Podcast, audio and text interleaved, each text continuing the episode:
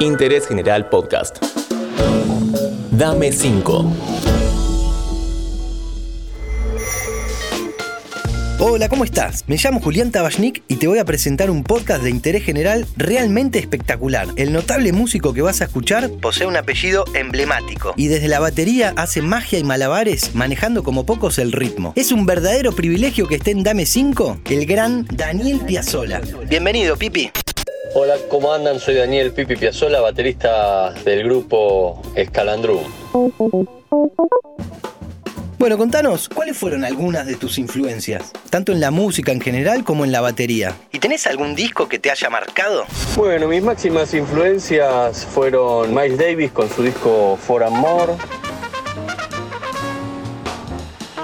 el disco Time Out de Dave Brubeck este, con su tema Take Five, el primer disco de Michel Camilo,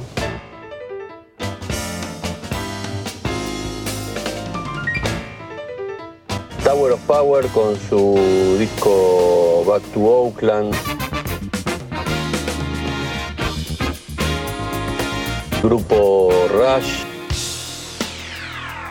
Mucho de, de rock nacional, Soda Stereo. Y bueno, básicamente eso. El disco que más me marcó de todo es el For Amor de Miles Davis. Siempre estamos atentos a descubrir bandas o solistas nuevos o no tan difundidos. ¿A quién nos recomendás? Bueno, recomiendo al contrabajista Flavio Romero,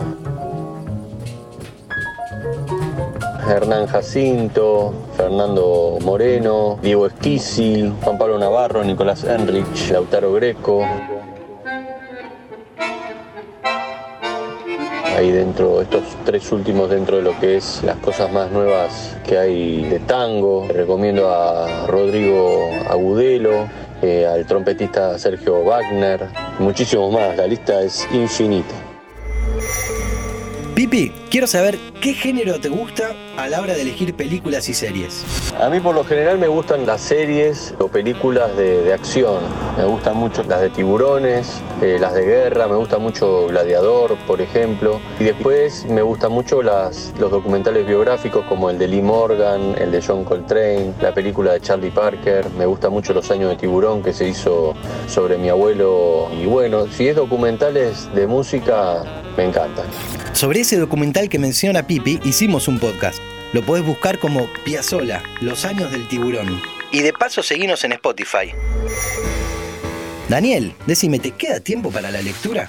Recomendaría siempre eh, autobiografías o biografías de músicos, es lo que más me gusta leer, me parece hay una genial que es la de Mike Davis, que me encanta, y después bueno, hay muy buenas biografías sobre mi abuelo, una excelente es la de Natalio Gorín. Más que nada lo que leo es, son eso, son biografías de, de lo que me gusta hacer, que es tocar música.